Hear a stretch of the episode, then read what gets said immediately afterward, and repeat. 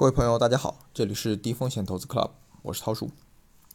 昨天的录音里我有讲过了，因为昨天尾盘的变化实在让我感觉不太好下手，所以我放弃操作套利的机会。那么从结构上来看，算是错过了一波小肉。那昨天溢价套利的情况呢？新圈合一溢价百分之零点一五，吃面负百分之零点零一；新圈合润溢价负百分之零点一八，吃面负零点三一；东证瑞满。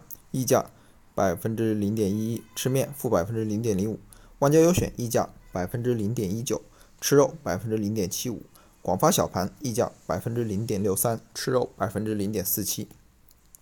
那整体上来说，昨天如果有操作的朋友，那是有肉可吃的。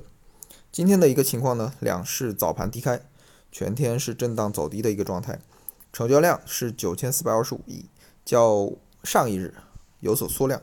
那今天是超过三千四百家公司下跌，茅台却逆势上涨。那很多人可以看到，今天大家都戏称今天的市场是一将功成万骨枯啊。那今天成长板块下跌较多，价值股跌幅较小。那大盘是由保险和银行所拉动的。我估计吉思路最后估算出来的溢价率会偏小，所以尾盘即使广发小盘和新圈合一的溢价不高。我也去搏了一下，做溢价套利。那最后参与了三只基金的套利，分别是东证瑞满、广发小盘和新全合一。那结果怎么样？晚上等机制出来再看吧。